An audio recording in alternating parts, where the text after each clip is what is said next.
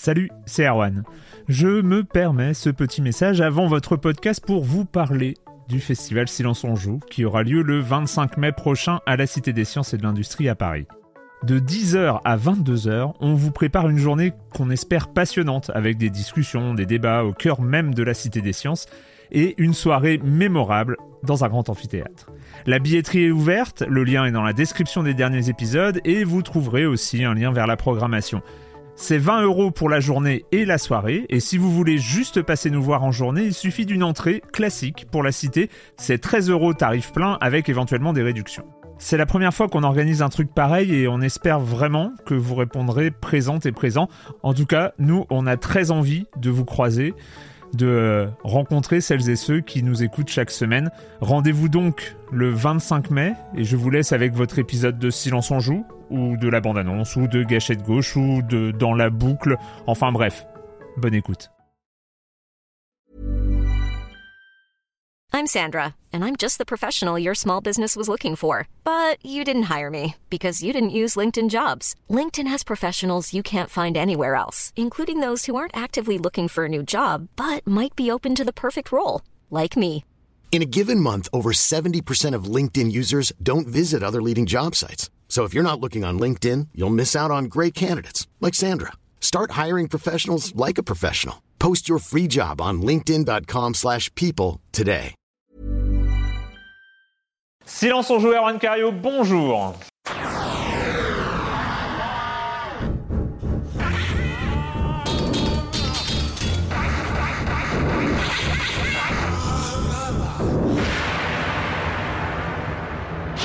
Au programme de cette ce, deuxième épisode de la saison 11 de Silence on joue, oui, on est désolé, il y a eu un raté la semaine dernière, mais ça n'arrivera plus, ou pas trop souvent en tout cas. Euh, au programme, donc, je le disais, on continue. Alors, c'est euh, a priori, c'est la dernière émission dans ce format-là où on va un peu surcharger en jeu, moins qu'il y a deux semaines, mais quand même. Euh, dans cette catégorie, on va parler de Tacoma, de Divinity Original Sin 2, euh, de Observer et de Absolver. Et puis, pour quand même coller un petit peu à l'actualité, nous allons euh, parler de The Evil Within 2, euh, donc euh, le retour euh, de Shinji Mikami et de euh, l'horreur euh, un peu absolue, enfin voilà, un peu, un peu, un peu flippante, un peu psychologique, mais pas que, mais et gore et tout ça. Bref. Programme chargé, Euh, pas de Monsieur Fall cette semaine, mais il a promis qu'il serait de retour, peut-être pas d'une manière aussi assidue que les saisons précédentes, mais quand même il sera là euh, dans pas longtemps. Et je commence donc en accueillant deux de mes chroniqueurs favoris, Yann François de JV et de ZQSD. Bonjour Yann. Bonjour Erwan, Comment ça va? Ça va bien. Je suis content de revenir, ça faisait longtemps. Mais oui, c'est Ouais. cool. Et Patrick Elio. Bonjour Patrick. Bonjour Arwen. Ce qui fait toujours plaisir. bah, hein, pas, pareil. Patrick Euh, on commence avec toi, Yann, avec euh, Humble Bundle. Oui, euh, il y a eu quelques jours, on a eu l'annonce euh, d'un rachat euh, à la fois euh, impressionnant et en même temps assez intrigant. Donc c'est le groupe IGN qui a annoncé avoir euh, racheté euh, la Humble Bundle. Donc Humble Bundle, c'est une société américaine qui a été euh, fondée à San Francisco en 2010, si je ne dis pas de bêtises, et qui a fait son business sur la vente de, jeux, de lots de jeux à prix cassé généralement, voilà, à des fréquences. Avant c'était mensuel, depuis ils ont augmenté, sachant que les ventes étaient en partie redistribuées vers des organisations à but non, non lucratif. Et donc le système, c'est que euh, on avait un bundle souvent thématique, euh, genre horreur, et l'acheteur pouvait, euh, selon un curseur, décider du pourcentage qu'il attribuait à un bundle au développeur lui-même ou au studio, éditeur, ou et la part aux organisations caritatives. Donc c'est un, ça a explosé hein, à ce moment-là. Ça a été vraiment le fer de lance. D'autant plus que voilà, les, les périodes de, de solde de Steam, ça a vraiment prospéré. Aujourd'hui, c'est une entreprise qui euh, emploie plus de 70 salariés, qui a récolté près de 100 millions de dollars pour les organisations. Bon, ils disent pas ce que eux ont touché. Ils sont, ils sont assez malins. Et donc euh, forcément, ça a attiré pas mal de, de monde, et notamment IGN. Donc IGN, c'est un consortium euh, mé- médiatique hein, qui a été créé euh, en 96. Ça a été un des premiers sites euh, web dédiés aux jeux vidéo. Aujourd'hui, c'est un des, je crois, le, le deuxième mondial euh, après Yahoo. euh, euh, qui euh, gère plus d'une centaine de millions d'abonnés mensuels. Donc forcément, euh, ils ont annoncé avec une grande fierté qu'ils faisaient partenariat. Donc derrière tout ça, il y a évidemment IGN qui, en faisant cet acte, redore un peu le blason parce que forcément, on, il finance et aide, parraine, on va dire, un système qui est quand même lié sur la vertu du don et, de la charité. Une bonne image, oui. Tout à fait. Et c'est, je pense, aussi l'occasion pour euh, Humble Bundle de bénéficier d'un impact beaucoup plus fort en termes de catalogue. Ils auront une offre beaucoup plus euh, impressionnante et peut-être liée à l'actualité. Alors évidemment, ça a fait grincer des dents beaucoup puisque euh, le rachat d'une entreprise qui est quand même dédiée à, la charité par un grand groupe, voilà, ça, ça, peut mettre en péril la, la mission. oui, c'est ça. de, et surtout la, la, marge de liberté qui peut être offerte à Humble Bundle par rapport à ça. Évidemment, tout le monde se veut très rassurant. Euh, le chef d'hygiène. Et puis le, côté volontaire aussi des, développeurs et des studios qui vont euh, qui filent leur jeu pratiquement pour, euh, pour rien. oui, parce que et filer son jeu à, Humble Bundle, c'est une chose. Le filer à IGN, c'est autre chose. Absolument. D'autant plus que Humble Bundle, c'est toujours situé en opposition à, Steam dans le fait qu'ils cassaient les DRM, les fameux droits euh, qui empêchent de prêter les jeux. Euh, eux se situaient vraiment sur un aspect vertueux, un peu comme GOG euh, mhm. de son côté. Et donc forcément, il y, a, une espèce de, pression et de soupçon. Et le boss d'IGN s'est voulu rassurant en disant que à court terme, les objectifs resteraient les mêmes. Alors forcément, à court terme, ça peut faire sourire, puisqu'à long terme, il est évident que la synergie va se mettre en place, puisque l'un a besoin de plus de visibilité, l'autre a besoin de, euh, de, encore plus alimenter sa base d'utilisateurs. Donc on va voir ce que ça va donner. Euh, mais déjà, enfin, par rapport à la création en 2010 et ce que c'est devenu un bundle, la façon, donc ça ne concerne plus que les jeux, il y avait des bouquins aussi, ah il y avait des logiciels à, à prix cassé. Euh, il y avait tout un système d'abonnement où tu pouvais donner une somme et tu recevais une sorte de pack un peu secret, euh, on ne t'annonçait pas les jeux. Donc il y a quand même une logique entrepreneuriale qui était très très forte et qui forcément trouve un écho euh, très, enfin, tout à fait logique avec celle d'IGN. D'accord, bon, bah, on, va, on, va, on, va, suivre ça. mauvaise nouvelle pour toi, Patrick? Deux très mauvaises nouvelles cette semaine. Je suis comme ça, je vous apporte des, des mauvaises nouvelles à table. Je suis désolé, je vais casser l'ambiance. Euh, non, moi j'étais vraiment déçu. Je vous dis euh, très très franchement, secrètement, j'attendais toujours un reboot de Dead Space, moi qui, est un de mes, titres qui m'avait beaucoup marqué sur la génération euh, précédente. Ça me semble mal parti puisqu'on a appris cette semaine que Electronic Arts fermait le studio Visceral Games, studio californien. je me suis repenché un petit peu sur leur ludotech, leur ludographie plutôt, assez impressionnante hein, parce que bah, Dead Space évidemment très marquant parce que c'était pour moi vraiment un héritier de Resident Evil, Resident Evil 4 euh, un peu comme le jeu dont on m'a parlé tout à l'heure, mais d'une autre manière, qui avait pas mal assimilé les codes du survival en les reboostant. Enfin, pour moi, le premier Dead Space, c'était vraiment. C'est un jeu que j'ai dû refaire trois ou quatre fois, parce qu'il y avait des vraies fulgurances de mise en scène, il y avait des choses très très bonnes. Ils n'ont pas fait que ça, ils avaient fait aussi des, des, jeux euh, James Bond, plutôt pas mal. Euh, il y avait Bon baiser de Russie qui était plutôt, plutôt, plutôt pas mal à l'époque. Euh, ils, avaient, ils, avaient, signé aussi Dantes Inferno. Bon voilà, ils ont, ils ont, voilà, ils avaient fait plusieurs jeux plutôt, plutôt intéressants, qu'une évolution euh, intéressante sur le temps. Et surtout, ils travaillaient actuellement sur un jeu Star Wars euh, euh, très narratif, visiblement, euh, jouable a priori en solo. Donc c'est un peu ce qu'on attend depuis des années, c'est d'avoir un vrai jeu d'action-aventure Star Wars. voilà, pour moi, Star Wars, c'est ça. On a des MMO, on a des choses jouables en ligne, c'est très très bien. On est content. Mais Star Wars, on est dans, dans, un univers où on veut du scénario. On veut retrouver, moi, je veux retrouver le, frisson des Dark Forces, des X-Wing et compagnie. Mais même Kotor. mais, même Kotor. et, et, voilà, en fait, c'est un univers qui s'y prête vraiment. Et là, eux travaillaient sur un projet donc d'univers solo qui a priori donc est complètement remis en question. Il va sortir, en tout cas, ce projet donc de Star Wars euh, qui était en développement, qui était en plus chapeauté par Amy Henning, c'est une ancienne de Naughty Dog euh, qui avait euh, travaillé sur les trois premiers, je crois. Donc voilà, une personnalité du jeu vidéo et notamment qui avait justement cette approche narrative, mmh. action, narration assez orientée cinéma, qui était vraiment pertinente pour un jeu Star Wars. Oui, c'est sûr que de l'Uncharted version Star Wars, ouais, ça peut être pas mal. Il y avait quelques images qui étaient passées. Hein. il y avait eu un, teaser, il y avait quelques images qui étaient plutôt emballantes. Enfin, moi, je me disais ça y est, on va retrouver du Star Wars. Bon, c'est le projet n'est pas annulé, mais là, il serait reparti chez Vancouver et Electronic Arts parle d'un jeu qui va sûrement muter. Moi, je pense qu'il va finir en jeu multijoueur en ligne ou quelque chose comme ça. Il est question effectivement d'aller du côté du jeu service, hein, C'est ça, bah, ce qui Ah, marche sans aujourd'hui, blague. et de faire une sorte de Destiny. euh, Oui, Destiny bah. Moi, j'ai rien contre les gens en ligne. Au contraire, je trouve que c'est dans le, le sens de l'évolution. Mais Star Wars, on attend tous, on attend tous ce retour à quelque chose de, voilà, de consistant en termes de, de- de campagne solo. En tout cas, Visceral Games, c'est c'est une grande perte. Moi, c'est un studio que j'aimais bien. Et encore une fois, Dead Space.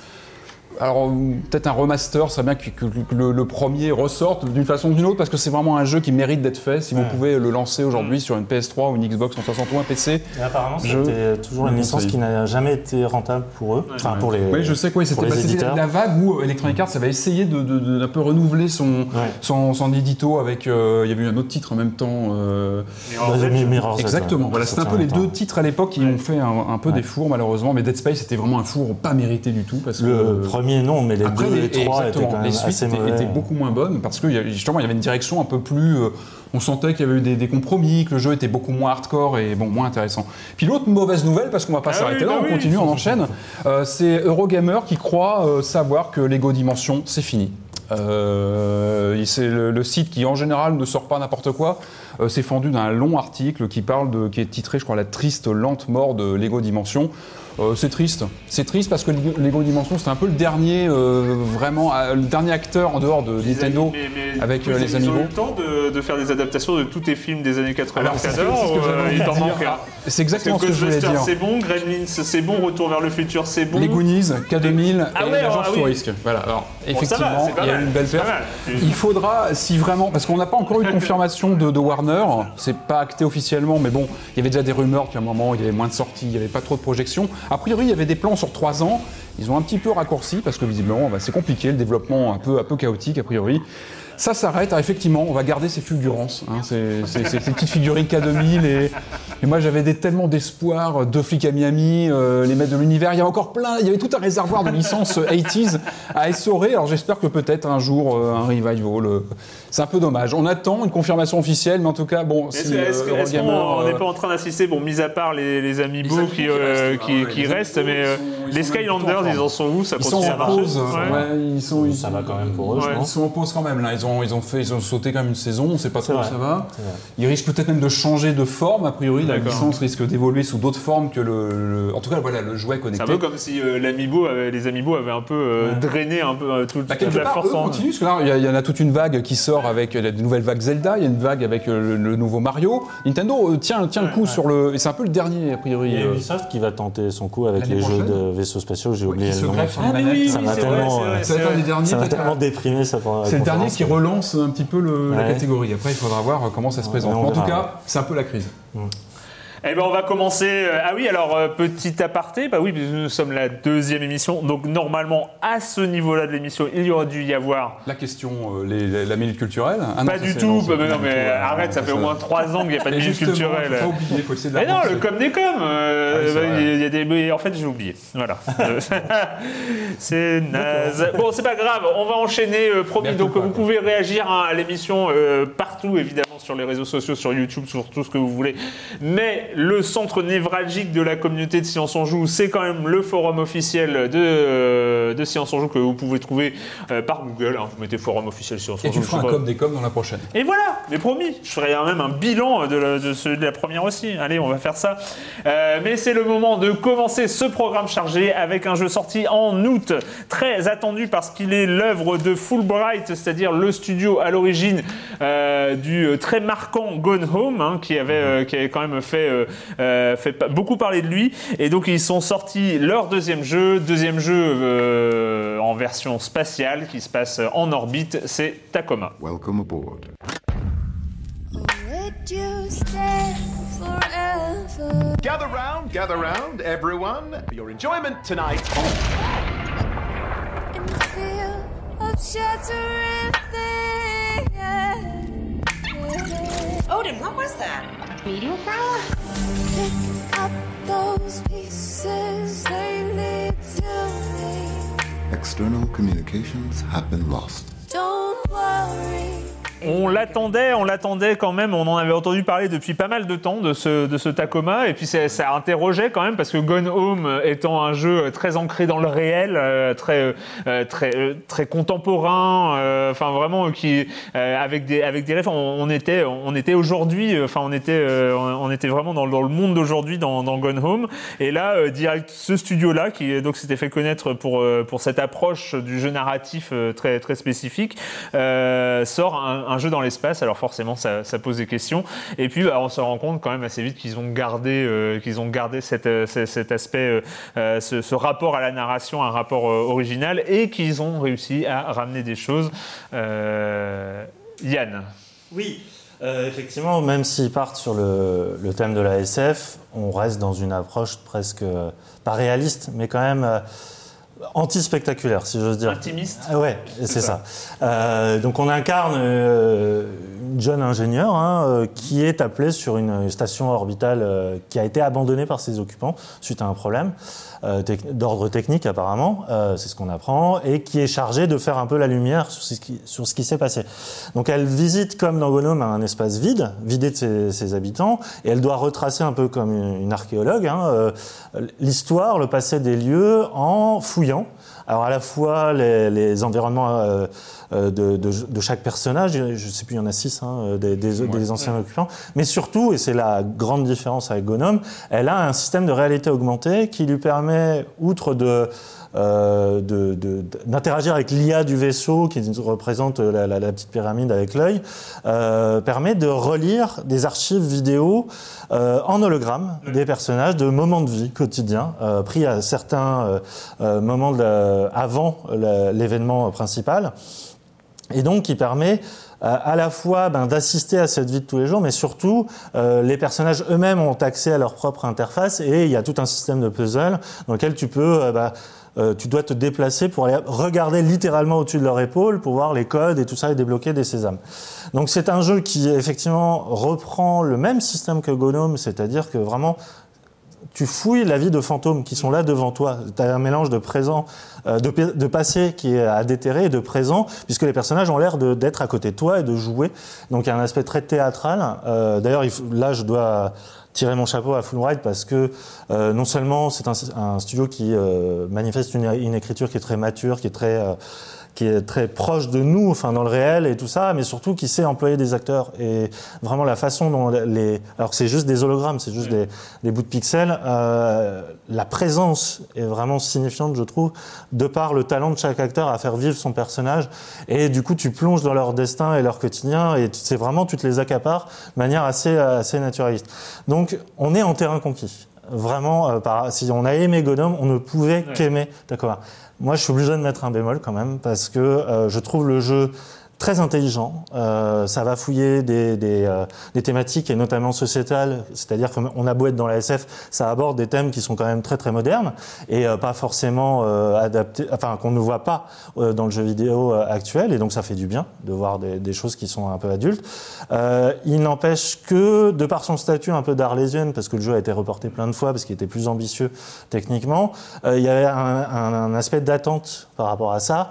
Et du coup, j'ai eu l'impression en jouant d'être à la fois dans le contentement, c'est-à-dire on me donnait ce que j'avais envie d'a- d'avoir, mais ça n'allait pas au-delà. Euh, j'ai vraiment eu le sentiment que Fulbright s'installait dans une forme de charentaise et moi avec. C'est-à-dire c'est très confortable, on est très bien et euh, le dénouement qu'il faut vraiment garder euh, secret est très fort. Mais ça va pas au-delà. C'est-à-dire que Gnome m'avait vraiment marqué à la fois dans la relecture des années 90, à la lumière des années 2000. Euh, c'est un jeu qui se présentait comme un jeu d'horreur de par son ambiance, euh, vraiment la maison sous l'orage, abandonnée, tout ça, et qui allait progressivement vers le portrait générationnel avec des outils que seul le jeu vidéo arrive à créer. Et là, ben, j'ai l'impression qu'il se contente un peu de ça. C'est et... aussi un problème d'attente. Enfin, c'est euh, la force de Gone Home aussi, c'est que personne l'avait vu venir euh, et, euh, et qu'on s'est retrouvé face à face à, ces- à- à ce, cette- ce puzzle narratif enfin, où il fallait reconstituer une histoire. C'est un style de jeu euh, qui prend aussi de l'ampleur hein, de- depuis. Et, euh, et là, là, on retrouve. moi, je, moi, j'ai été assez surpris par.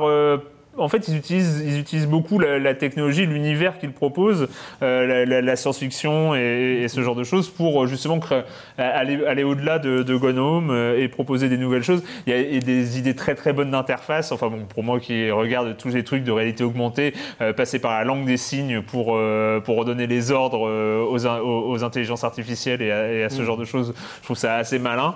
Et, euh, et, du coup, euh, du coup, il y a- ça, ça crée une cohérence, enfin, comme si le truc était ultra pensé, la station orbitale euh, est, ultra, enfin, est, architecturalement pensée en termes de design. Je sais pas, on est, on est dans quelque chose aussi réaliste. On est en 2088 Mhm. et euh, je sais pas, il y a, il y a un truc, il y a un truc qui, euh, qui, qui fonctionne assez bien. Patrick. euh, Oui, oui, non, euh, bah, j'ai eu vraiment la sensation d'être devant un jeu très pensé, très réfléchi. On sent que. alors, il n'est pas très long, hein, moi je l'ai terminé en 4 heures à peu près, quelque chose comme ça.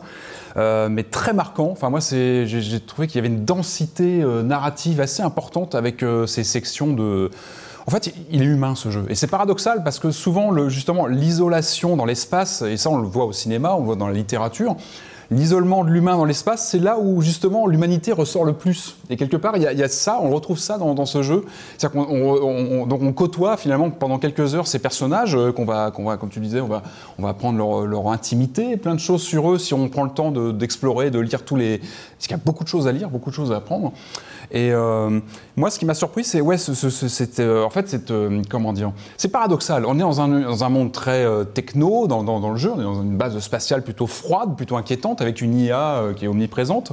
Finalement, on est entouré que de, fantômes numériques avec ces projections, euh, ces projections uniquement euh, par, par, informatique. Et finalement, il y a une humanité qui ressort de ces personnages dans leurs échanges. Je trouve que le jeu arrive vraiment à bien construire ça, à construire des personnages forts, on les oublie pas. Et c'est même, il y a même des, stimuli visuels, je trouve, avec les couleurs. Ils, ont chacun, en fait, les personnages sont représentés visuellement avec une couleur. Euh, Il y a le, médecin, il y a le, la, comment dire, la mécano, etc. Ils ont tous leur, euh, ils ont un visuel, un look, et on les reconnaît très vite. Au bout de quelques minutes de jeu, on les reconnaît. On sait qui c'est lui. Lui, on va le suivre. Et il y a tout un jeu dans, dans, dans, la partie où, en fait, qui est, qui est cloisonné en plusieurs séquences temporelles, en fait. Et euh, le but, ça va être d'écouter les différentes conversations, donc de, revivre certaines scènes différemment, puisqu'en fait, euh, ces différentes scènes de plusieurs minutes euh, se jouent en temps réel, et on va pouvoir passer, nous, comme un électron libre, à écouter les conversations de chaque personnage et pouvoir reconstituer comme ça. On peut rejouer parfois 5-6 fois une scène en, en jouant avec le, le- le défilement du temps. cas, avoir de- les différents points de vue, les dialogues vue. qui se déroulent en- dans différentes pièces. Euh, par exemple, il y, a, euh, il y, a, il y a six personnages, donc il peut y avoir deux, deux personnages par pièce. Et donc, on va suivre l'intégralité d'un- d'une situation euh, en regardant deux des personnages. Puis après, on va revivre la scène pour voir ce que, ce que se disaient euh, les autres. qui vont nous permettre de, de trouver un code pour ouvrir euh, une porte qui, qui était bloquée ou des choses parfois moins importantes pour le, dé- Mm. le déroulement du scénario mais qui apportent une épaisseur dans l'intimité des personnages, dans leur vie quotidienne. Et ça, c'est très très fort. Et puis aussi dans le, dans le fait qu'en général, dans un jeu vidéo, on est là pour ag- agir. Le joueur, euh, quand il est envoyé dans une base spatiale, il est là pour buter du monstre, de l'alien ou euh, voilà. Et, en- général, on est actif. Et là, on n'est pas actif. On n'est pas actif. On n'a quasiment pas d'action sur le lieu. On est uniquement là dans une sorte de voilà, de, de- de- d'exploration comme ça de ces mémoires euh, virtuelles. Et euh, mais là où je trouve que c'est intéressant dans cette mise en scène, c'est qu'on est performatif en tant que dans notre manière de les consulter, de, nous-mêmes construire, de reconstruire une narration euh, qui est, euh, on pourrait dire en 4D, je sais pas comment on pourrait situer ça, mais en fait, on, est, voilà, on devient réalisateur quasiment ou metteur en scène de cette pièce, comme tu parlais. Moi, je suis tout à fait d'accord sur la représentation théâtrale. On a vraiment ces séquences de théâtre, comme si on avait une pièce de théâtre euh, en temps réel dans laquelle on pourrait passer comme ça d'un acteur à l'autre. Et ça, je trouve que c'est très fort et ça donne vraiment une densité aux personnages et à leurs interactions. Et ça, c'est, je trouve que c'est, euh, c'est très très fort. Il y, a, il y a vraiment effectivement le, le fantasme du théâtral et à la fois d'être monteur presque. Monteur, parce que oui, tu as, une timeline que tu peux. réalisateur de, de son propre euh, enfin, film, ou en tout cas de, de son scénario qu'on va écrire un peu à notre manière. C'est vrai, et, qu'on, euh, et, et la- notre corps qu'on balade, c'est finalement la caméra qu'on choisit caméra. de placer par. On voit quasiment pas Ouais. nos mains d'ailleurs, on est, Non, très- ouais, on, est, on c'est- est quasiment euh, omniscient. Ouais. On est, euh, on est quasiment une caméra. Et Ouais. ça, c'est c'est vrai que c'est assez, euh, je trouve que c'est c'est assez bien fichu. C'est vrai que c'est très intelligent, c'est très pensé, c'est peut-être un peu calculé aussi, mais le, le- moi je ne dis pas que le jeu est mauvais, au contraire, il est très bon. Euh, le, le seul problème que j'ai, c'est que euh, finalement, euh, tout ce que j'ai vécu dans ce jeu-là, je l'avais déjà vécu dans Gnome. Et je trouve que Gnome aller à une forme d'essentiel qui tenait à, justement à son personnage unique. Là, on est dans une logique collective et du coup, j'ai l'impression que ça se dilue. Bah, ça- Ça pour moi, ça se dilue un peu. C'est-à-dire que le personnage de Gonome, enfin, c'est- euh, la, la jeune fille dont on reproduisait le destin et, et la vérité intérieure m'a terriblement plus marqué que n'importe quel des personnages que j'ai vu dans différente. Dans Gnome, on avait parti pris, à- vraiment, on, était, on faisait partie de l'action, enfin, je veux dire, du, du décor. Là, on est vraiment spectateur, limite voyeur même parfois. Hmm. On a presque une sensation d'être un voyeur en voyant certaines scènes, etc. On se Bah, dit, du coup, quelle est ma position froid, en moi fait. mais, mais justement, oui, ça, pose un rapport complètement différent, je trouve, à l'environnement. C'est ça où je trouve que c'est intéressant pour ça, c'est que j'ai l'impression qu'ils ont que le studio a voulu aussi, euh, comment dire, prendre de la distance par rapport au, au genre du walking simulator en fait. Peut-être de le questionner d'une certaine façon. Tout n'est pas réussi. Je trouve qu'il est assez court, peut-être trop court. Je pense que il va trop vite ce jeu. C'est vrai qu'en 4 heures, moi, j'aurais pas été contre 2 heures de plus pour peut-être étoffer certaines parties du scénario. Euh, je pense qu'il aurait pu, il aurait pu gagner, être un petit peu plus long. Euh, mais je pense, moi, j'ai eu l'impression qu'il y avait une, il y avait une volonté de questionner le genre du- de, de la narration comme ça, euh, envisagée par le prisme d'un joueur qui se balade comme ça dans des, dans des endroits euh, et qui, qui, qui récupère des, des données, des données narratives et, et que nous-mêmes, finalement, euh, devons mettre en place. Et ça, je trouve que c'est. enfin, pour moi, la position est quand même différente de Gone Home en termes de, de- de visite de lieux et de, d'exploration voilà, de branches narratives. Tacoma, Tacoma, donc euh, sur euh, PC et sur euh, les consoles Ce n'est pas un aussi. shooter, ce n'est pas un shooter, on est dans l'espace. hein, on a parlé de Dead Space en début d'émission, mais ce n'est pas la même chose.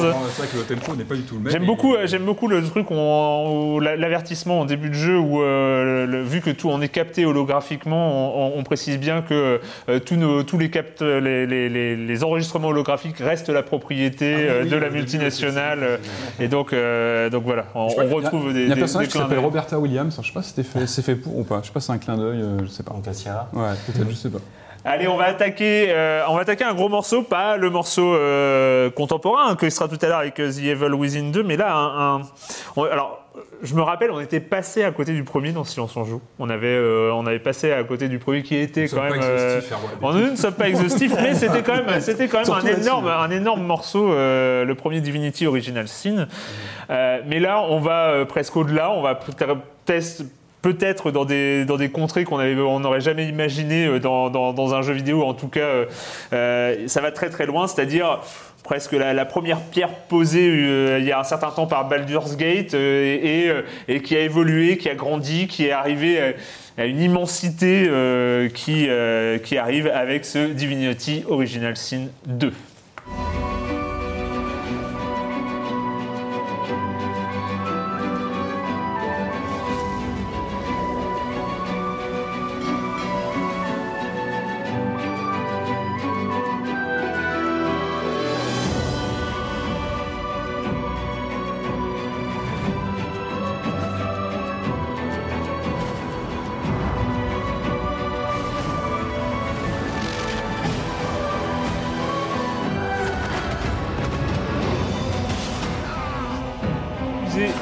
Anglais tout pourri, hein, mais voilà, des fois on lit comme ça, Divinity Original Sin 2, hein, voilà. Je ne vais pas l'essayer en version anglais. Euh, Larian Studio, euh, Studios, euh, on se rappelle donc du premier qui était en 2012, 13, 13 quelque chose. Oui. je sais- hein ah, ils ont eu le Kickstarter en 2012 et sorti en 2013 peut-être. Et là, on retourne sur Kickstarter parce que on aime bien ça. Et donc, euh, ils étaient retournés sur Kickstarter en août 2015. Ils visaient à réunir 500 000 dollars quand même. euh, performance réunie en 12 heures, hein, voilà. Et euh, ils ont engrangé euh, plus de 2 millions de dollars pour ce projet. On rappelle le genre. hein, si j'ai cité Baldur's Gate, c'est pas.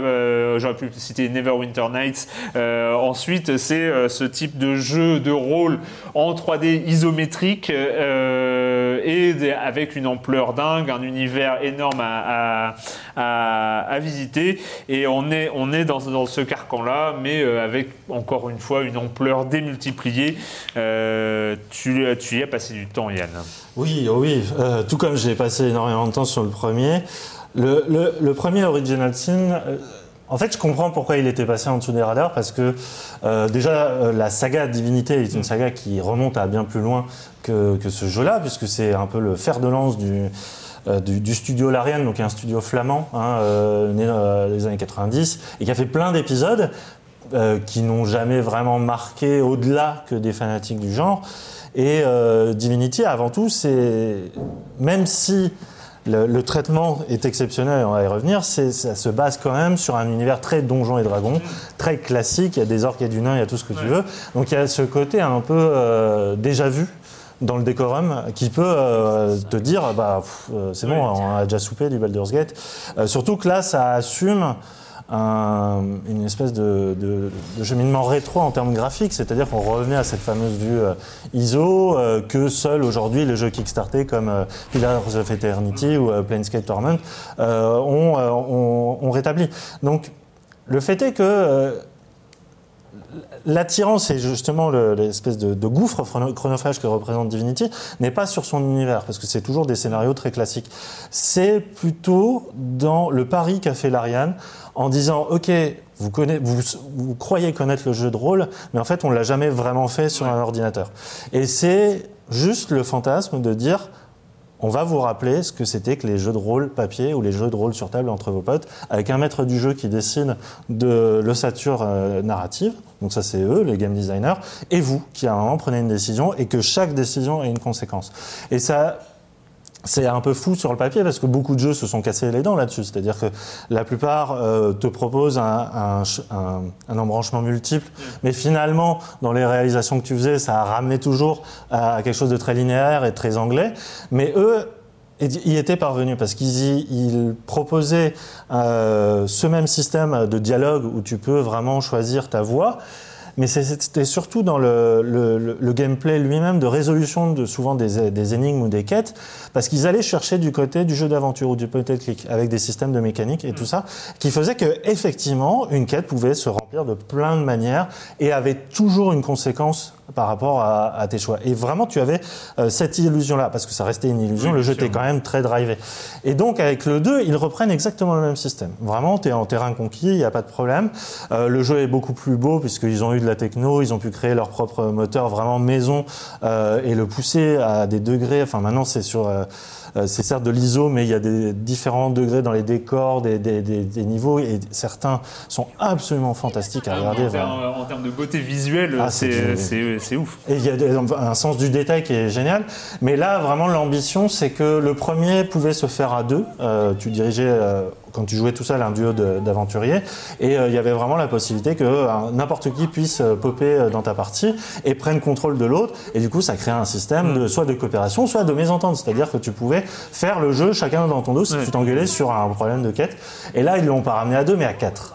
Et donc, tu gères à la fois euh, quatre aventuriers si tu veux rester tout seul, avec la nouveauté, c'est que tu peux soit créer ces quatre personnages entièrement de toutes pièces, vraiment tu les fais comme tu veux, soit tu peux euh, choisir des espèces de, euh, on va dire de, de, de parangons, de, ouais, de modèles qui ont été préécrits et notamment par Chris Avalon, euh, C'est assez ouf. plus Il y a connus. cinq- donc on choisit parmi cinq personnages euh, très, Alors, très je sais pas combien de races, je sais pas combien de classes, et effectivement tu as des, ce qu'ils appellent des destins. Voilà, tu as, cinq destins Mm. euh, disponibles. Ça va d'un nain qu'on appelle le fauve euh, à euh, un comment il s'appelle un lézard, enfin Ouais. le prince rouge, euh, Sébile, l'os, enfin des. Mm. Et surtout un mort-vivant, qui est peut-être le personnage ouais. le mieux écrit, euh, Oui, un peu à la 600, médiéville, ouais, euh, voilà, qui, et qui rappelle un peu l'humour noir qu'il y a pu avoir dans Planescape Torment avec Mm. la, la tête euh, de mort qui t'accompagnait. Et euh, donc tu as ce, ce système-là que tu peux vraiment faire tout seul et tu auras toute la liberté que tu as envie. Mais alors en multijoueur, ça devient complètement fou. C'est-à-dire qu'ils ont réussi à améliorer encore un système qui était déjà limite parfait en termes de juste, mais juste de, de choix. C'est-à-dire que n'importe qui peut à un moment dire, bah non, moi, je suis pas d'accord avec votre décision, euh, euh, je vais faire ma vie tout seul. Et le jeu ne, ne rencontrera pas de barrière technique de l'ordre du, euh, du, du bug euh, narratif. Ouais. Euh, vraiment, il y a cette possibilité, il y a ce réservoir des possibles qui est concentré dans un, un, un monde qui est grand, mais qui, est- qui paraît très petit à côté d'un Witcher, euh, mais quand même qui concentre une dose de détails, de, Ouais. de possibles narratifs, qui moi m'hallucine. Et euh, Ajouté à cela, tu as un système de combat au tour par tour qui est dans le même état d'esprit, qui joue sur euh, La tactique, enfin le placement. Les... déjà la tactique un peu à la, à la, à la XCOM, mais surtout ils ont vraiment inventé ce qui est euh, les aires d'effet, c'est-à-dire que n'importe quel euh, tonneau, baril, qu'il soit de, de poison ou de d'huile et tout ça, aurait, bon, tu peux l'enflammer certes, mais tu peux contrecarrer avec un contresort. Enfin, tu as, tout un système d'échelonnage de possibilités tactiques qui est vertigineux. Et euh, enfin. C'est marrant parce que Tacoma, j'ai dit, ça m'a déçu parce que j'étais pas surpris. Euh, Divinity, je suis absolument pas surpris, mais c'est poussé à un tel rang d'art, euh, de- d'artisanat, de savoir-faire. Euh, peut-être moins sur la dernière partie parce qu'on sent qu'ils ont été un peu obligés de rusher et il y a peut-être moins de, de liberté sur les embranchements. Mais voilà, si on veut se faire une idée de ce que peut le jeu de rôle actuel par rapport à son héritage. Tu disais qu'il y a quatre joueurs possibles, plus un maître du jeu. Alors il y a le mode maître du jeu le qui mode alors, maître du rajoute- jeu qui, euh, qui est un éditeur de scénario en Un fait. éditeur de scénario Enfin, façon ouais, enfin, Neverwinter Nights. euh, Alors j'ai voilà. pas encore essayé, mais euh, oui, ça, ça- ouais. en temps réel, tu décides de tes règles en amont et tu bah, tout, tout un système qui se fait par euh, micro, j'imagine. Euh, ouais, non, c'est de la folie. C'est c'est très très impressionnant et en termes d'écriture et alors parce qu'il y a les embranchements, les grands embranchements ou les petits embranchements de scénario, mais il y a les embranchements de dialogue qui semblent à la limite de l'infini, c'est-à-dire tu vas avoir des dialogues qui vont être faits si tu as des personnages qui ont un destin, donc des dialogues en fonction du destin de, de- de ton personnage préécrit. Après tu as les dialogues qui vont être là en fonction des compétences, de- des, des caractéristiques de ton personnage, s'il est intelligent, séduisant, euh, ce, ce genre de choses. T'as juste l'impression qu'à chaque rencontre, euh, il y, a- il y a une tonne d'écriture. Et, et- et toujours ce, ce T'as dit le mot vertigineux, mais j'ai juste l'impression que c'est ce qui décrit euh, Divinity. C'est qu'à un moment, tu choisis d'aller dans un, tu choisis une direction, puis il y a toujours ce, ce sentiment de que t'en laisses tomber plein, que tu, tu laisses tomber euh, bah, 80% de l'écriture de, ta- de, de la situation que tu es en train de vivre, bah, tu la, la verras jamais, euh, parce que tu vas, ou alors Et justement, pas en, mo- en mode intimidant, replay euh, value, mais il faut avoir quand même des heures de vie à, à passer là-dessus. hein. C'est pas intimidant un jeu comme ça avec un réservoir de, de dizaines d'heures. Enfin voilà, quand on n'est pas un spécialiste du genre, est-ce que c'est pas un peu, un flippant quand on Ouais. les Oui, mais c'est un euh, contrat le RPG généralement ah, voilà, sais on où sait tu mets les que pieds. c'est pour ça. enfin, Quand on, est-ce que c'est pas un peu euh, Moi, je trouve que justement, ce qui est admirable dans leur démarche, et ce depuis le premier Original Sin, c'est que effectivement, ça se fait en, en mode entonnoir mais inversé, c'est-à-dire que tu commences très doucement avec euh, des choix qui paraissent mineurs et qui et qui t'impliquent pas trop, des quêtes sont euh, vraiment assez faciles et puis tout d'un coup, tu arrives dans la deuxième ou troisième zone qui est une ville ouverte Et t'es alors déjà- là, t'es déjà avec déjà- Blood, euh, normalement, tu as déjà ouais, été formé. c'est plutôt bien. Ah ouais ouais. Ouais, Et là, c'est- ça commence sur un bateau avant d'arriver sur, euh, sur, sur la ville. Donc c'est. Oui, voilà. oui, et puis si t'aimes, euh, enfin, ça reprend ce qu'a réussi à faire les euh, Bethesda sur les Elder Scrolls, euh, sur, sur, euh, Skyrim et tout ça. Et surtout, moi, je trouve que c'est un jeu qui fait du bien par rapport à, à ce qu'a fait euh, Bethesda aussi avec Fallout. C'est-à-dire que Fallout, notamment le système de dialogue, a été quand même un aveu d'échec terrible. C'est-à-dire qu'on passait de cet embranchement euh, génial qu'avait posé Fallout à euh, ce- cet arbre de A4 euh, qui était équivalent à des émotions du personnage. Ouais. Donc vraiment, c'était déprimant possible. Ouais, Ouais. c'était une régression terrible. Et là, ce jeu-là assume le fait que non seulement c'est encore possible, mais il y a tout à inventer par rapport à ce système-là. C'est pas du tout archaïque, au contraire. C'est vraiment une voie euh, possible et euh, faut, qu'il faut vraiment continuer Mais à alors, il faut des gens qui écrivent. hein. Ah oui, Oui, oui. C'est vrai que c'est un euh, jeu très bavard. oui. C'est, euh, il y a à lire, mais euh, Ils sont beaucoup dans le studio à bosser dessus. Enfin, s'il y a Ils des. ont quasiment doublé d'effectifs euh, entre le, le- le- dans, dans l'évolution. C'est un, studio qui est très intéressant, l'Ariane, parce que qui, a- qui a connu je sais pas combien de galères et qui a à un moment décidé ok on va faire des jeux en indé parce que les éditeurs se foutent de nous, euh, mais qui a survécu en faisant du jeu euh, ludo-éducatif. D'accord, Euh, ah ouais. ouais, ouais. Et donc ça a toujours euh, vivoté à une trentaine de personnes, je crois. Et là, je pense que ça va un peu mieux. euh. D'accord, ouais, ça- franchement, Mais par rapport à l'ampleur de- du jeu, ils sont pas nombreux. C'est à taille humaine, vraiment. D'accord. Ouais. Divinity Original Sin 2. Et puis là, on va aller. Allez, on attaque. euh, on attaque le lourd, hein, le, le- le- le- le- le truc qui fait peur, le lourd, le sang qui tâche euh, avec The Evil Within 2. Ce psychopathe court toujours dans la nature. Et il a toujours Lily. Cette traque a été très amusante. Mais même les plus grands spectacles doivent avoir une fin. Ça suffit des tirades artistiques à la con. Où est-ce qu'elle est? J'avais tellement pensé.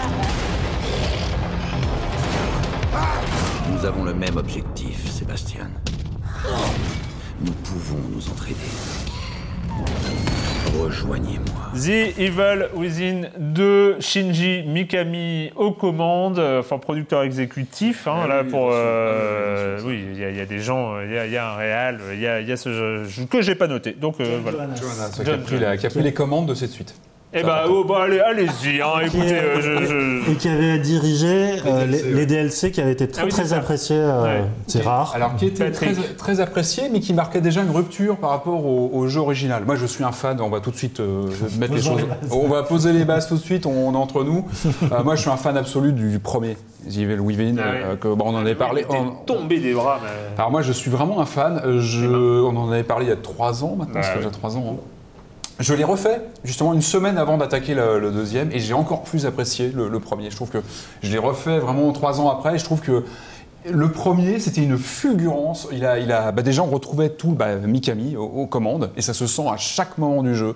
C'est truffé de clins d'œil à bah, toute l'histoire du, game designer, Resident Evil, euh, son amour du cinéma d'horreur classique aussi. Il y a beaucoup de passages un peu genre Hammer film.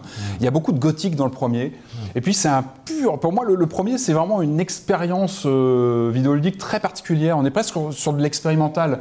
On a un scénario un petit peu prétexte pour un enchaînement de, de- scènes euh, d'anthologie. Pour moi, c'est vraiment ça le premier. C'est une compilation comme ça de de scènes pour se faire plaisir dans un voilà dans, dans- dans le domaine de l'horreur et pour moi c'est vraiment en le refaisant là récemment je me suis dit bon sang il est, il est vraiment excellent ce, ce- ce premier euh, Evil Within. Il crée vraiment quelque chose. Et puis il était c'était un jeu brut de décoffrage qui y allait vraiment et puis qui, qui était pour moi le, le descendant direct de Resident Evil 4 c'est à dire que le 5 avait- chez Capcom avait pas mal déçu. Là, ce jeu-là, pour moi, c'était vraiment la suite, euh, euh, comment dire, philosophique du, du 4 et un vrai pied pour moi de le refaire.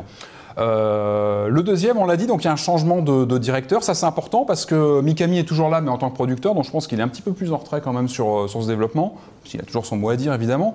Mais euh, on sent que donc ce game designer américain qui a produit les DLC du premier, qui était justement qui, qui marquait une rupture puisqu'on incarnait un autre personnage, et aussi parce qu'il y avait un apport plus orienté vers l'infiltration, c'est-à-dire qu'on était moins dans l'action pure et dure, et on avait une autre orientation du, du jeu qui était plutôt intéressante d'ailleurs parce que ça apportait une autre dynamique à, à l'univers de cette franchise en- en- qui, qui venait juste de se lancer, donc ça apportait un, un autre regard. Là, ce deuxième euh, opus, il est clairement orienté dans ce qu'avaient euh, proposé les, DLC à l'époque. C'est-à-dire qu'on est sur une, approche beaucoup moins frontale de l'action, à mon sens. Euh, on est sur un jeu qui a tendance à, chercher à plus rationaliser les choses que le premier, qui était pour moi une espèce de trip hallucinogène, le premier. Pas toujours bien expliqué. D'ailleurs, le scénario était un peu difficile à, suivre, mais c'était pas grave parce qu'on était sur une pure expérience sensorielle et de pur gameplay, et c'était jouissif quand on aime euh, ce genre de jeu. Euh, là, sur le deuxième, on sent qu'il y a vraiment une recherche d'approfondir les personnages, de donner plus de psychologie aux, héros. Euh, on- on- donc, on va peut-être resituer rapidement. On retrouve donc je peux- je peux- Sébastien Je Castellanos, peux, qui est le je peux ou détective. pas je peux, je peux ou pas Parce qu'il il y a, il y a un, un moment au niveau du scénario, ils ont, ils, ils- ils ont abandonné. Non, je- non, non, non, je suis pas d'accord. Ils ont pas abandonné. Au contraire, je trouve que sur le deuxième, il y a une Bon. recherche justement pour donner un peu plus Alors. de cohérence. Je résume. Un homme brun, mal rasé, Alcoolique. hein. Alcoolique. Bah, parce qu'après, ce qu'il a Quadra. vécu- parce qu'il a vécu dans le premier. genre le héros type de jeu vidéo, hein, Ouais, voilà, ouais, donc, euh, qui s'appelle euh, Séba- Sébastien quelque chose, euh, a perdu sa fille, hein, voilà, donc il Ah, a ça, c'était perdu... un, c'était un acquis dès le début du premier. Enfin, il, Oui, non, mais voilà, pour, euh, voilà, pour quelqu'un, euh, voilà, il a perdu sa fille.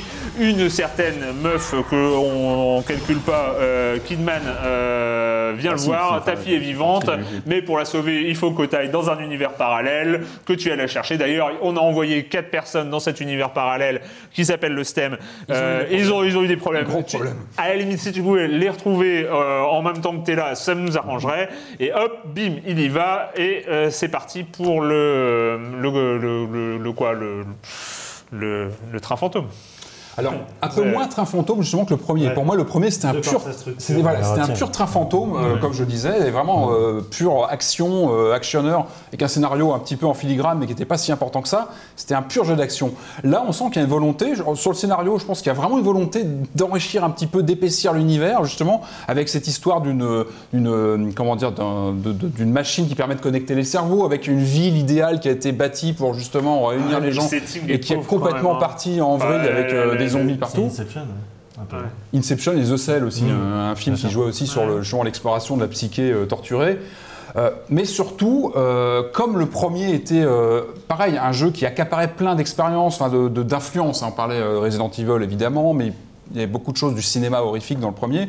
Là, on sent qu'il y a pas mal de choses, notamment dans, dans le jeu vidéo. On pense beaucoup à Silent Hill, avec euh, ce, ce père qui part comme ça à la recherche de sa fille dans, un- dans une ville maudite. On pense beaucoup à The Last of Us. Et là, ce qui m'a un peu embêté, c'est qu'autant dans le premier, on sentait que c'était plus des clins d'œil, notamment bah, du réalisateur qui avait lui-même réalisé les, jeux, lui-même, enfin c'était ses jeux à lui qu'il citait parfois, ou son équipe. Euh, là, il y a des, vraiment des passages où on sent l'influence nette de The Last of Us.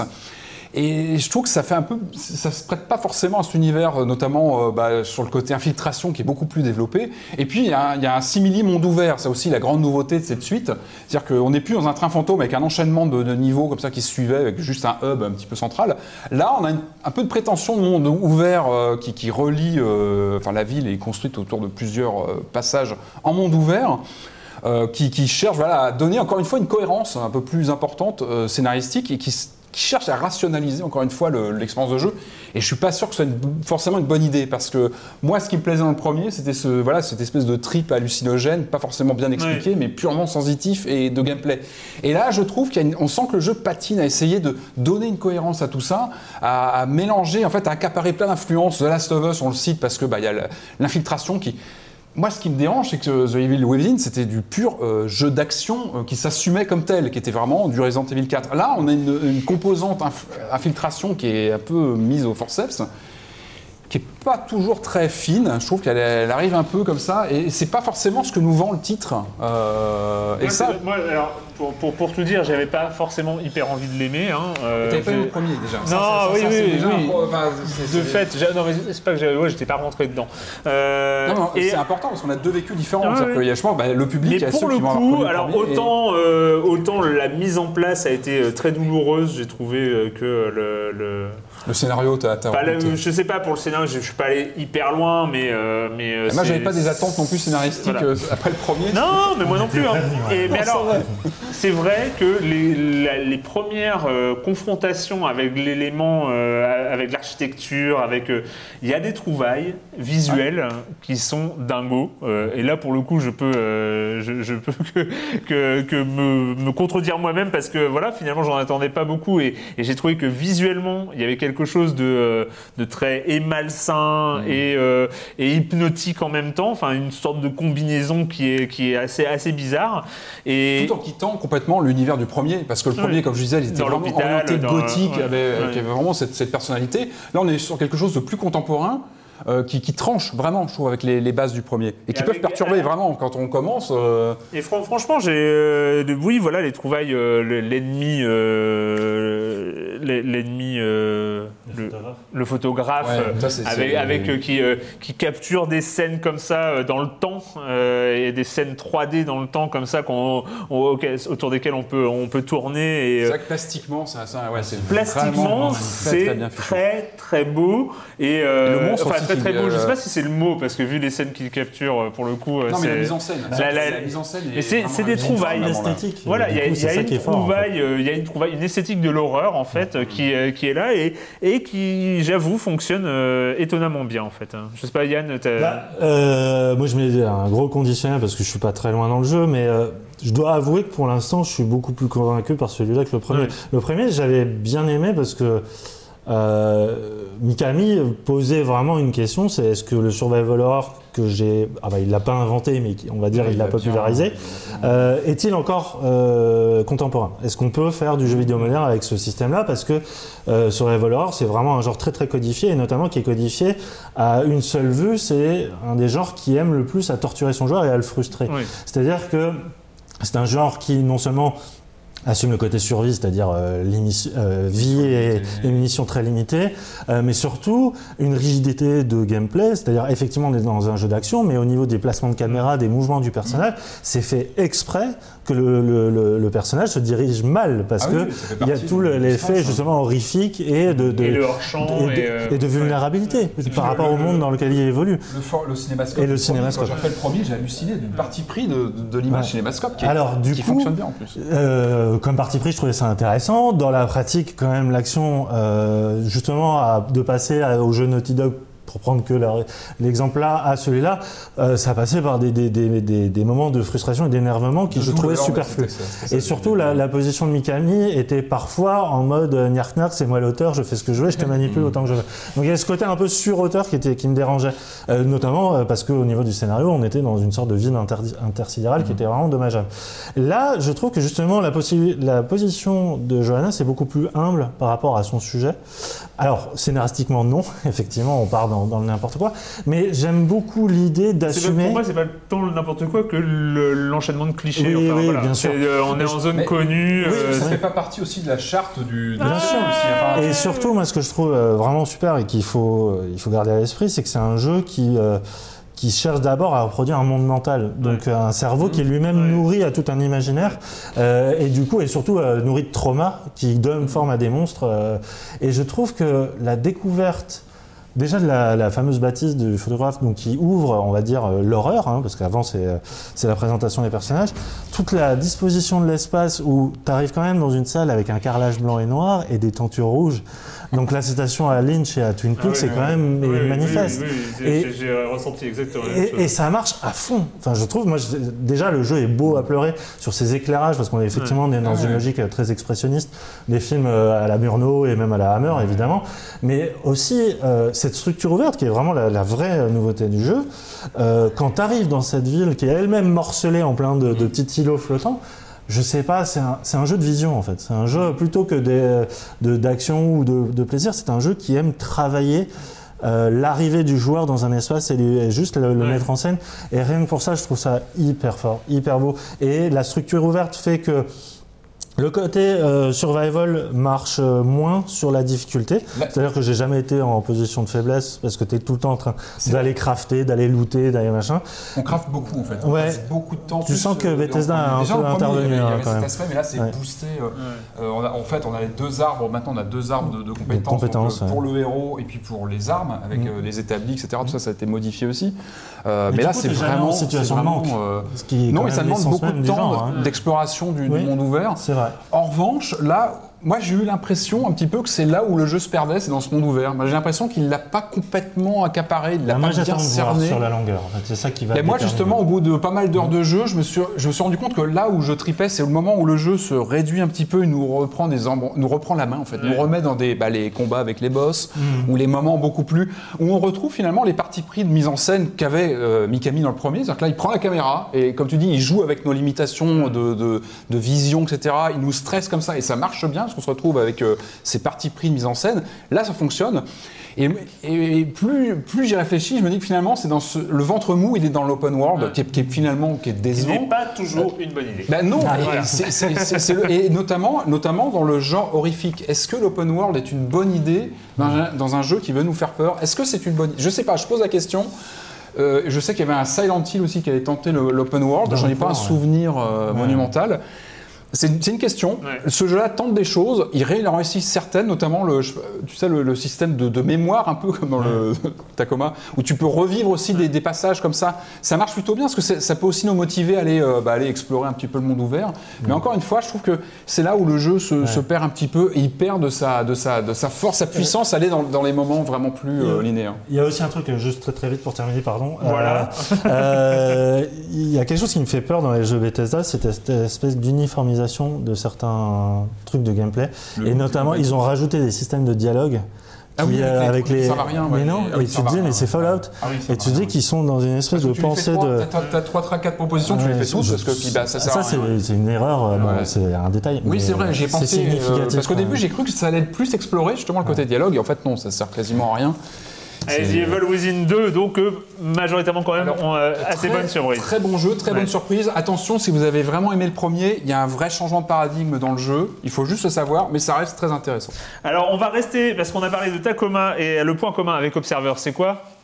L'horreur et la vue subjective La date. La date Tacoma et Observer se passent dans les années 2080, monsieur. Euh, on reste c'est- euh, donc euh, là, on est en Pologne. On n'est pas sur, euh, on n'est pas en orbite, mais en Pologne. Et, euh, et Observer, on est à fond et là sans, euh, sans limite dans le ce qu'on appelle le cyberpunk. Observer. Commencing neural interrogation.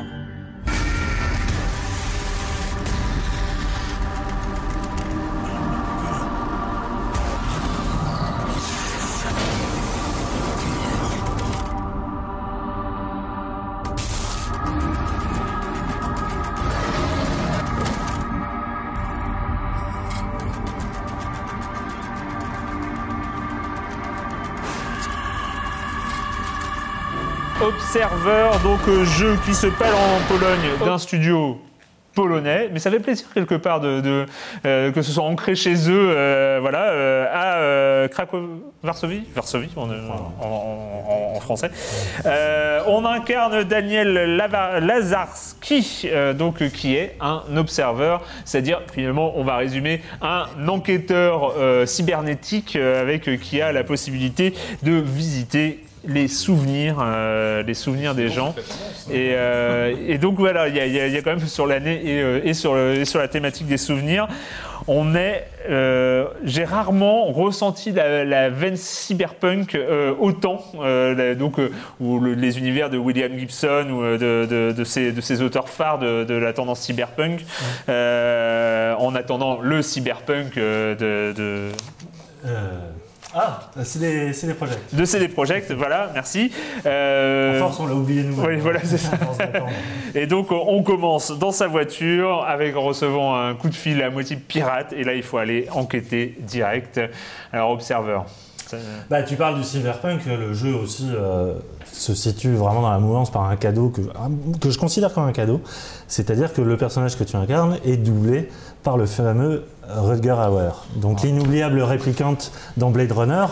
Donc forcément. Il n'a pas fait que ça, malheureusement. Non, bien sûr. Mais, mais là, c'est- c'est c'est- c'est évident qu'ils l'ont choisi pour ça.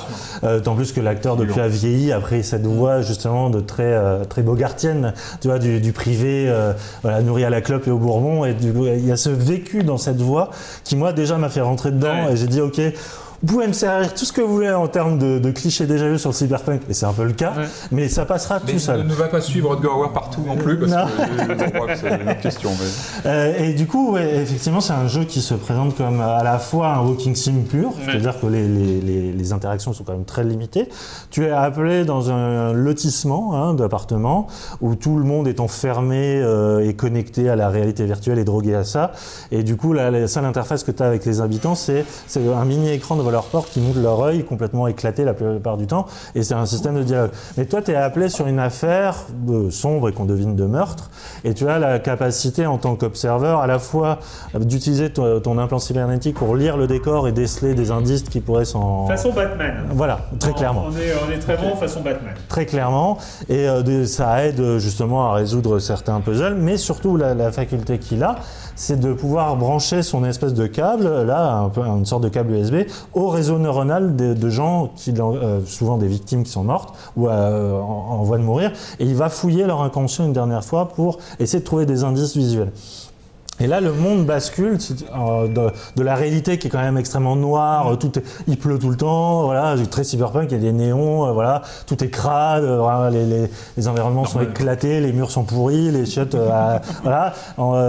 Et tout d'un coup, tu bascules dans ce régime qui est l'ordre de, de la psyché pure, mais qui est psyché qui est blessée, qui est morcelée parce que euh, elle est pleine de glitch. C'est vraiment un programme qui est, qui est vérolé.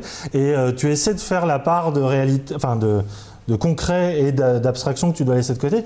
Et là, le jeu bascule vraiment dans l'horreur assumée, mais dans une forme d'horreur un peu à la, à la Mikami, où tout d'un coup, ça devient très très mental, et euh, tout un régime qui fait passer le jeu presque proche de l'art contemporain, de l'art vidéo. Et euh, moi, j'ai beaucoup beaucoup aimé ce jeu-là, parce que c'est fait par les mecs de Layers of Fe- of Fear, Ah oui, euh, Bloober. Team, Ah oui. euh, qui est un exercice très dans, dans l'esprit de ce jeu d'horreur en vue subjective dont je viens d'oublier le nom, qui a un peu lancé la mouvance. Euh, non, ceux qui ont fait Soma. Oui. Donc euh, Layers of Fear était très trop dans le classicisme et dans euh, cet exercice très train fantôme. mis en scène, Ouais. euh, mais qui étaient plutôt réussis. Il y avait des bonnes choses. Oui, oui, ça marchait très bien, notamment en termes graphiques. Et là, le jeu est absolument magnifique parce qu'il est sous Ouais. Unreal, Unreal 4. Mais je trouve que le, le jeu, en plus, est très très beau dans les thématiques qu'il pose, qui sont des thématiques très connues du cyberpunk, certes. Mais je trouve qu'à la, la vision, euh, à la lueur de ces fameuses séquences euh, hallucinées, ça devient très très très fort. Et Ouais. l'héritage de, de Rutger Hauer et de Kadik et tout ça se retrouve. Et moi, je trouvais un jeu assez passionnant, inattendu. Il y, a, une, cohérence globale qui, euh, qui est assez, euh, assez impressionnante. On va terminer très vite. On va terminer très vite parce qu'on pouvait pas quand même euh, terminer ce, un peu ce retour sur l'été avant, euh, avant la, la- la sensation française, on va dire, euh, de, de- de ces derniers mois. En plus, édité par Devolver, euh, Digital, hein, qu'on connaît. Euh, les développeurs, c'est Slowclap, euh, des anciens d'Ubisoft Paris qui ont euh, décidé de partir en indépendant et de proposer un truc jamais vu. Un système de combat modulable, voilà, un jeu, finalement un jeu de combat classique, mais pas classique. Ça s'appelle Absolver.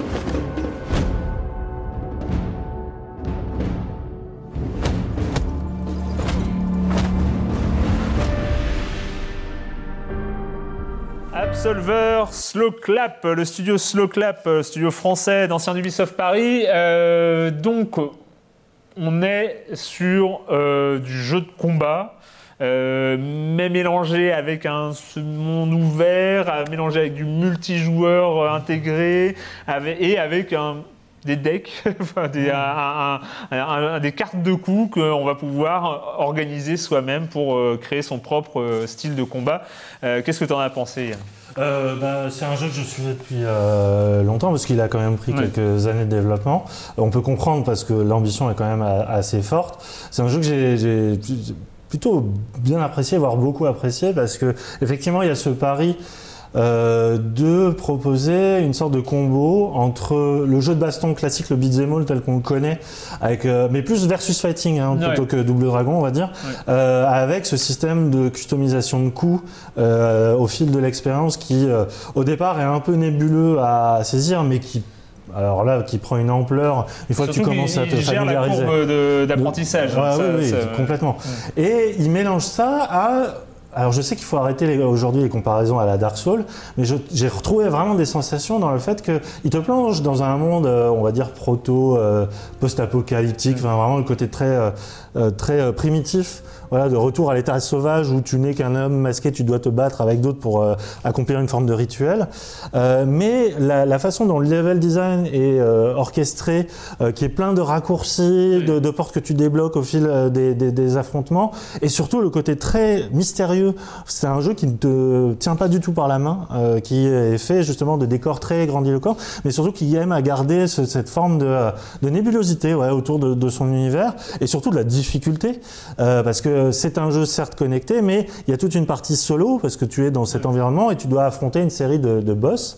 Euh, euh, qui sont, euh, je dois avouer, l'IA est quand même très très bien rendue parce que euh, ils sont sacrément coriaces et euh, tu as on va dire, c'est un long tutoriel pour toucher au cœur de l'expérience, c'est-à-dire le jeu multijoueur et l'affrontement en duel, où là le jeu je trouve très très euh, très très intéressant dans sa manière d'assumer ce côté retour à l'état sauvage et primaire de la baston. C'est-à-dire que chaque mandale que tu prends, il y a notamment au niveau du sound design, tu sens vraiment la mâchoire qui craque ou la colonne qui craque derrière. Et tu as ce côté, bah, tu as vraiment cette impression de dire euh, le versus fighting est devenu ce qu'il est, euh, notamment avec tous les jeux euh, genre les, les DC et tout ça, où les coups spéciaux sont très très mis en avant, il y a le côté très graphique. Là, on revient vraiment à ce que c'est que le coup de base et à comment l'orchestrer, à se familiariser, à l'apprivoiser et à en faire une sorte de logique stratégique. Et je trouve que ça, ça, ça marche très très très bien. Voilà. Après, j'espère que le jeu va connaître une deuxième vie parce que c'est quand même son but, c'est de durer en Il multijoueur. avait très bien démarré, Il a hein, très bien euh, démarré. très très bien démarré sur le niveau des ventes euh, sur Steam, mais on sent effectivement que c'est le jeu qui doit euh, se créer une communauté, qui doit, euh, qui doit fonctionner. Comme tu l'as dit, la campagne, c'est l'apprentissage et c'est euh, tout, euh, tout se passe en ligne ensuite. Voilà, désolé, on a été un petit peu vite sur ce dernier, mais on a quand même pris le temps de, de- de parler des autres. Voilà. C'est fini pour cette semaine et la question rituelle à laquelle vous n'allez pas échapper, mais encore une fois, vous allez devoir aller vite parce qu'on est déjà, on a déjà dépassé. Bref, quand vous ne jouez pas, vous faites quoi, Yann? Je viens de commencer une série sur Netflix qui est la deuxième série Netflix de David Fincher. hein, il est quand même très euh, productif. Qui s'appelle Mind Hunter, euh, qui est euh, qui se penche sur le cas de, de sociologues, psychologues du, du FBI euh, au début des, la- des tueurs en série quand il n'était pas encore reconnu par les institutions. Et donc on voilà, on se plonge dans le quotidien de cet homme qui essaie de comprendre, qui essaie de, de voilà d'établir un, un modus operandi chez ces euh, tueurs-là. Donc c'est un- comme chez Fincher, graphiquement c'est toujours très très très beau, c'est très carré. Pas vieilli, Fincher Ah non, euh, Non, mais vraiment, ah non, non, mais, euh, ça, on reste dans le même exercice de style que House of Cards, c'est-à-dire un objet très froid, très théorique, très pensé. Et euh, le premier épisode me paraissait très justement dans cette optique-là, et j'arrivais pas à m'investir. Et dès le deuxième épisode, il y a une longue conversation entre ce flic-là et un, un psychopathe qui est un modèle juste de dialogue et de mise en scène de dialogue. Et euh, voilà, j'ai pas été plus loin que ça, mais je pense que ça va être très très très bon. Voilà. Mindhunter. Euh, moi, pas grand chose cette semaine. Euh, non, non, non, en fait, je, je ne suis, non, non, non, on je, ne suis, je ne suis pas encore allé voir Blade Runner 2049. Ah, non, je- Ah ouais je- par contre, j'ai revu le, le premier. J'ai revu le premier, je, vais- je vais me faire force, j'ai le, j'ai le coffret de revoir toutes les versions, Director's Cut, Euh, version, la version originale avec la voix off. J'ai envie de toutes les revoir peut-être avant de voir le 2049 qui a plutôt des bons échos. Non mais en fait euh, j'ai revu donc euh, Blade Runner mais je trouve qu'il a pas pris in read ce film. C'est incroyable. Moi j'ai j'ai dû le voir je sais pas peut-être 30 fois et à chaque fois que je le vois je le vois différemment. On parlait de Rodger Hauer tout à l'heure. Enfin, je trouve que ce- ce- cet acteur dans ce film, il est incroyable. Euh, ce film, j'ai l'impression que je peux le revoir à chaque fois et, et trouver de nouvelles choses dedans. Et ça, il y, y en a peu des films comme ça quand même. Bon, moi j'ai regardé la saison 3 de The Leftovers, euh, et saison 3 est finale et, euh, et voilà, et qui est pas du tout pareil que les deux autres, euh, qui a plein de spécificités et qui tient quand même la route, euh, qui tient la route à un point qui est assez fou, où chaque épisode est une histoire, est un point de vue, est un, enfin ça a rien à voir avec les deux autres, mais euh, c'est c'est complètement dingue. C'est une des un des trucs les plus dingues que j'ai vu en, en série depuis très très très longtemps. Voilà. Bah, c'est fini pour cette semaine. On a un peu dépassé, désolé. Euh, merci à tous les deux. Et puis on se retrouve la semaine prochaine sur No Life, sur libération.fr et sur les internets. Ciao.